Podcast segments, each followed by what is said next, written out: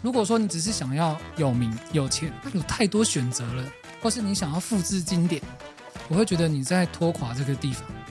但他们可能不追求顶尖，啊，轮卖来走，你可能一支两万，一支两万毛起来接，那我接五支是不是就十万？嗯，所以到底剪接师干不干？我现在觉得那自作孽而已。得了金钟奖以后，我到现在又过了十几年，我还是买不起房子啊、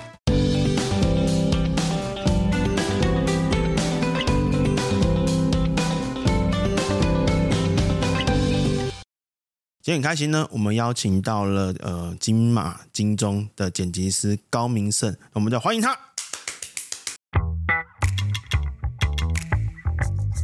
大家好，我是那个剪接师高明胜。澄清一下，我是得过金钟奖，入围金马奖还没得到， 对不对？如果说今天是一个新的一个人，那你认为他要什么样的方式会比较容易拿到案子，或者是扩拓展人脉之类的？假设不是加入一个公司的情况下，你当然，你一开始基本的人脉要有，嗯，你学校认识的人也好，哦你公司认识人的也好，再来就是说你要善于用网络去行销自己。我一直以来就是都有在用网络去宣传、去行销自己的专业能力，在没有前辈带领或者说牵着你的状况下，真的只能想尽各种方式。对，那我的方法就是说，我是一个蛮蛮刻苦进修的人，对我蛮自律的。我常常就是会有很多学习的笔记，对。然后后来觉得学习的笔记哦，笔记写下来，我跟你讲，只有一个结果就是弄丢而已、啊。 对，真的只只会弄丢而已。然后有时候丢久了你就忘了。嗯，对，然后后来我就发现说，我想要保存笔记的方式就是把它抛到 FB 上面。 OK，对，然后就用这个方式的慢慢的去去宣传自己，然后让更多人认识我，然后后来挺有成效的，还因为这样还写了一本书这样子。所以我可以理解你是因为这样的优势跟特色让别人找到你吗？我觉得是吧？刚有提到嘛，就是你很愿意分享，嗯，然后你也把很多你过去整理了的东西去网络上去做分享嘛，对，是因为这个契机才让你想要出书吗？还是、哦，第一本书是一个学长，他跟出版社推荐我，我就说学长，那不然我们一起写。 OK？我就说其实我觉得编剧跟剪接蛮像的。所以是跟一个编剧一起写对的，对对对，我说啊，为什么呢？然后就好像勾动了他的那个想法。我说，因为你是不是要全部写完定稿了才能够拍片？我说剪接也要全部定剪了才能够做后期啊。嗯所以其实我们都在做一样的事情啊。哦，编剧为前置期定调，剪接为后置期期定调。对，那我们或许可以来聊编剧跟剪接的异同，就出版了那个《编剧与剪辑：电影的两次创作》这本书。所以后来刚有说你就是做了第二本书嘛，可以帮我嗯介绍第二本书的，好、哦第二本书叫《简故事》嘛，简故事对，就是刚刚讲的是我的那个文集的统合。我觉得我学的东西在台湾是冷门的，嗯例如说很努力的去研究喜剧的原理，很努力的去研究恐怖片的拍摄手法，哦，是冷门而且被认为是低下的，所以我有这个必要把它写得很高大上， 我才不会是那个翻乐色的人，你懂吗？我是在在在寻宝的人，嗯，对对对，然后因为在一开始的时候，当我尝试这样的做法的时候，我会是一个异类。嗯，嘿，因为没有人知道你在干嘛，所以我觉得我那时候自己有写一个，心中有一个理论，这个理论听起来很 bullshit，但跟大家分享就是说我把它取名叫糖醋排骨理论，但其实那糖这醋个排骨是不是糖醋排骨都没关系啦。哦我是说，你如果到一个没有糖醋排骨的地方做糖醋排骨，一定没有人敢吃，嗯因为你很奇怪。嗯，所以你要教所有的人糖醋排骨有多好吃，甚至所有的人都会做糖醋排骨，但是你是那个最会做糖醋排骨的，你生意就会很好。 OK，然后后来就就就开始就有出版社联络我嘛，就是说你你你写那么多东西，有没有想要出书啊？然后我就说，其实我早就想出了，只是一直没有时间整理。就疫情的时候嘛，比较有时间，就一口气花了大约三个月的时间，写了十七万字这么多字、啊。因为其实我我我已经有十四年份的文稿嘛，哦、，OK，对啊，十四我记得有一千篇文章，一千篇文章整理成现在差不多四百页左右。最初分了好像八类吧，还是类，然后最后一直精简、精简、精简，变成四类这样子。对，所以就把它呃变成四大个主轴的故事。对对对，然后就是片子里面的四个章节。哦，对我我有记得就是书里面有提到一个叫做逐格研究，对，嗯那因为我根本不懂这个字，这四个字每个字我都一知道意思啊，这四个字凑在一起我就完全不知道这是什么意这思，四这个字我觉得没什么意义，没什么意这个义。词也不是我取的这，不是你取的，这是我第一次教课那个课程单位的人帮我取的，嗯因为我以前跟跟我好朋友一起研究，我们就说，哎、礼拜天要不要研究一下？他说好啊，来研究啊，然后我们就一直研究，莫非是克勤？对啊，就陈克勤。然后后后后来就是有人要请我去讲课，然后教这一套，我就说教你如何研究电影。他说这个卖不出去， 他说可不可以有一个名字？我说就研究有什么好取名字？嗯，然后后来他就说，那不然你们是一格一格分析，那就叫逐格研究好了。哦，确实叫装逼的一个做法。对对对对对。然后那那个到底是怎样呢？就是说，我们其实是在做电影的一个逆向工程，就是我们看着片子，然后我们去猜测它的每一个决定是怎么做的。对，例如说这个画面为什么被墙壁是蓝色的，一定有它的原因。然后我们要逼自己去想出一个逻辑出来。然后这一个剪接点为什么刚好剪在他扎眼睛扎下去的时候，而不是张开眼睛的时候？一定 OK，会有一个原因。然后我们一个画面哈，我们会逼自己至少要找出两个问题以上，就是你要提出两个问题，我两个，他两个就四个了嘛。嗯，然后有的时候大家嗨起来，就可能一个画面就可以讨论十题，然后就去回答这十题，然后之后再再往下推。那通常一场戏大概一分多钟，可以讨论一整天。哇，对，需要一整天的时间，甚至可以写出一篇五千字的的报告，对，是很完整的。哇，常常我们会遇到一个疑问是说，那这些东西都是我们推敲出来的，那创作者是不是这样想的？后来我发现，你管他怎么想，你自己有自己的逻辑就好了。嗯重点是在这个逆向工程的过程中去推导出自己的逻辑出来，嗯，甚至后来有机会去遇到原创的人。真的假的？对啊，就台港之间其实还蛮容易。例如可以帮我分享是你们那时候那时候推销什么片，然后遇哦，到就是了因为我我们研究那个一部片叫《春娇与志明》嘛，哦，我超喜欢的，第一集很好看嘛。嗯，然后我狂徒的剪接指导就是剪《春娇与志明》的剪接师啊。哦，对啊，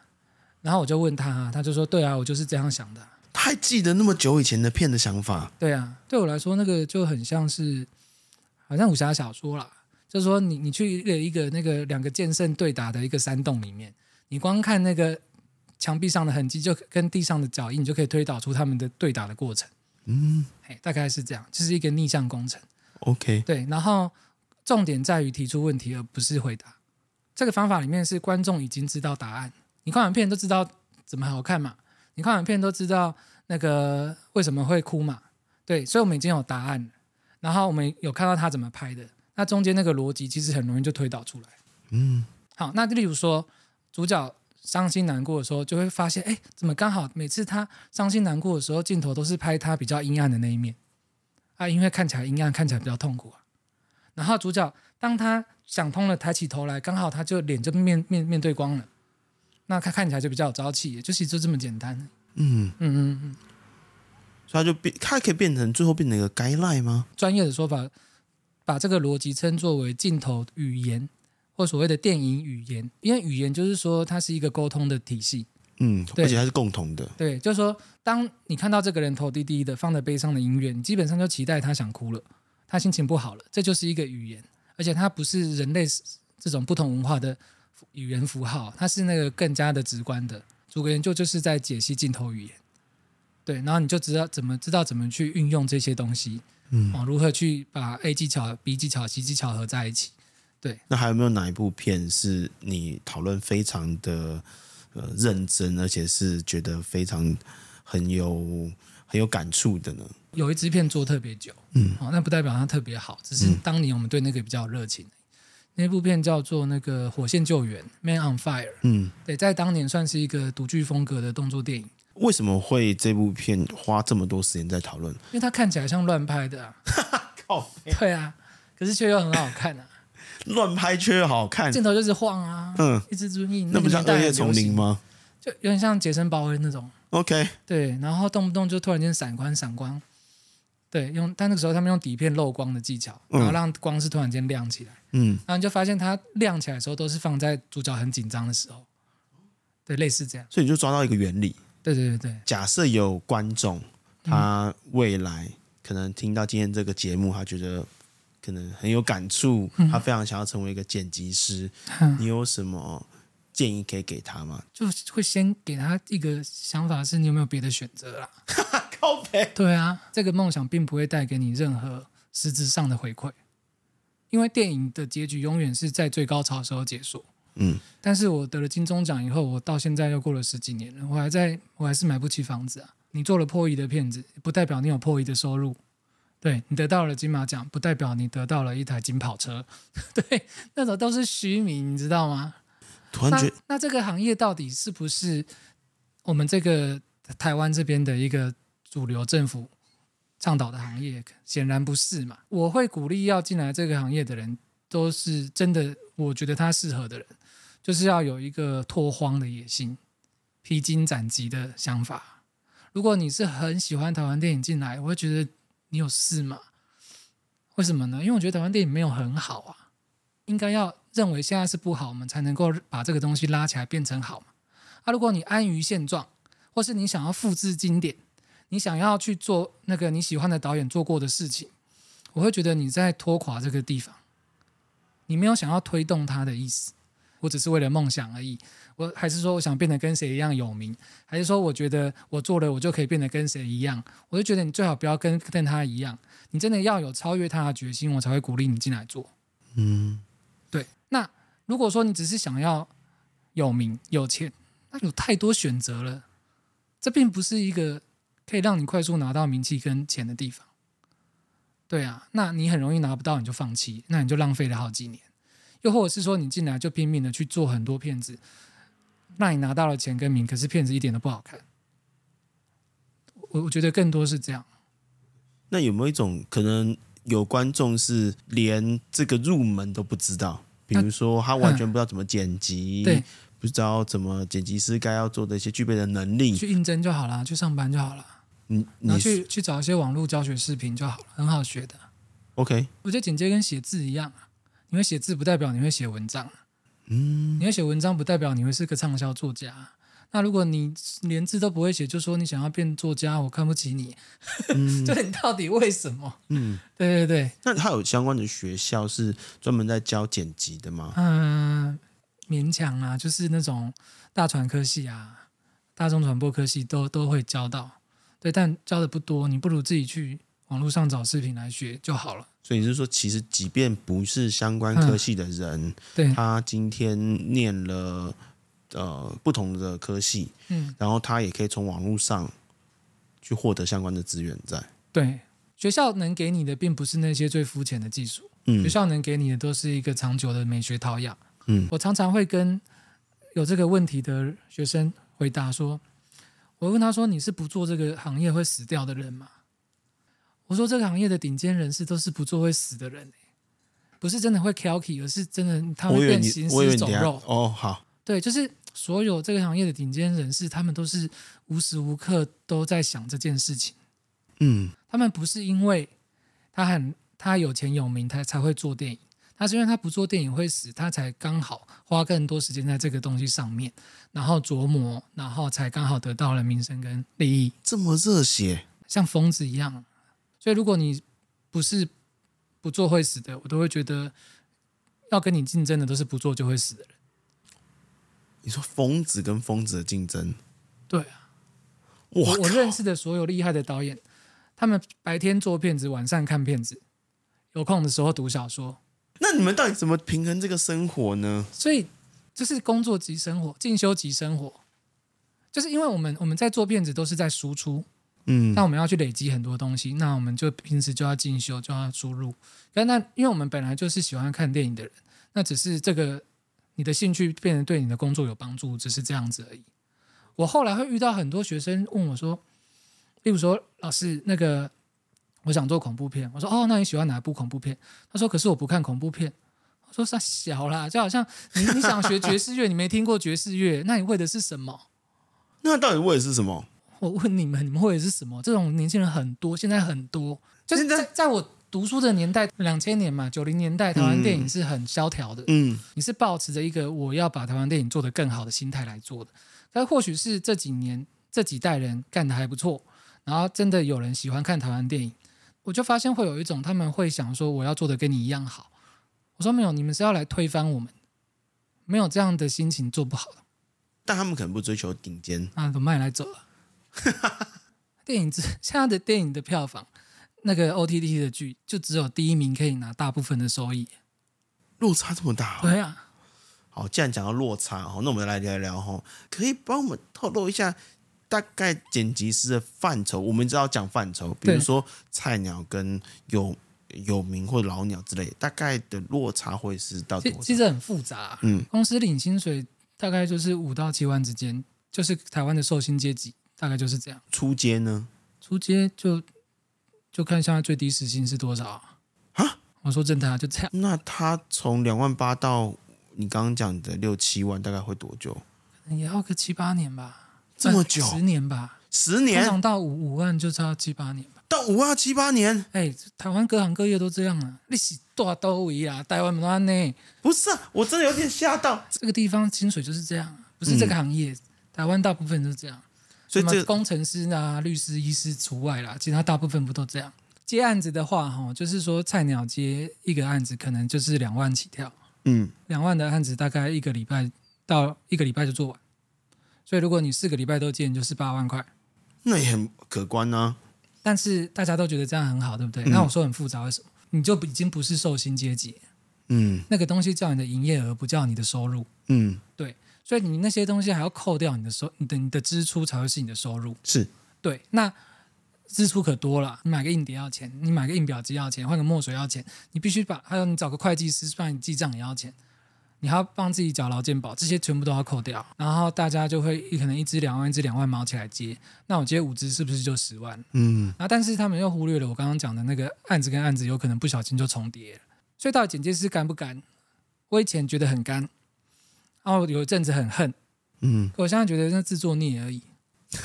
对啊，就是你你自己接案，你自己压榨你自己啊，你就是地狱里面的阎罗王。就一直惩罚自己。你贪心的话，你就会这样。对啊，所以接案子就是这样，嗯至至少你日子不会耗在那里。 ，OK。对，一一分工作一分时间嘛。不过你刚刚讲的很完整，因为其实这可能是我们录到现在有来宾跟我们讲这么完整，因为从产业结构包含了接案跟正职各种层面的。剖析，谢谢你的分享，所以再请大家帮忙多多的去按赞、留言，然后订阅我们频道，然后分享出去。那花了 fuck life，看我面对人生抉择时的勇气啊！那我们就下期见，拜拜。拜我们有在我们的人生啊 IG 粉丝团，然后询问了观众想要问阿胜老师的一些问题。那第一个就是说，当剪辑师容易认识朋友吗？剪接师容易认识朋友，什么问题啊？看不起剪接师哦？ 为什么？为什么不能认识朋友？好，回答他可能会觉得你完了很宅吧那又怎样？也有宅男朋友啊， ？OK，宅男也有朋友啊，奇怪嘞，宅男朋友都在网络上而已啊，那也是朋友啊。那第二个问题是，对于剪辑师来说，A 片的剪辑需要着重哪些重点？这个问题哦哈，因为我觉得我没有什么立场可以讲，因为我没有剪过 A 片，你说你没有我没有剪过一遍，还是没有剪过 A 片哦？啊、这不只是 A 片，就是你你剪情欲的场景，你剪我们叫 sex scene，就是那种就上床啊、接吻啊、拥抱啦这种爱情片一定会有的东西。啊、我们着重要还原的是观众在现实生活中做爱的体验。对，那你去想哦，当你跟人家接吻的时候，你看到了什么东西？对方的眼睛、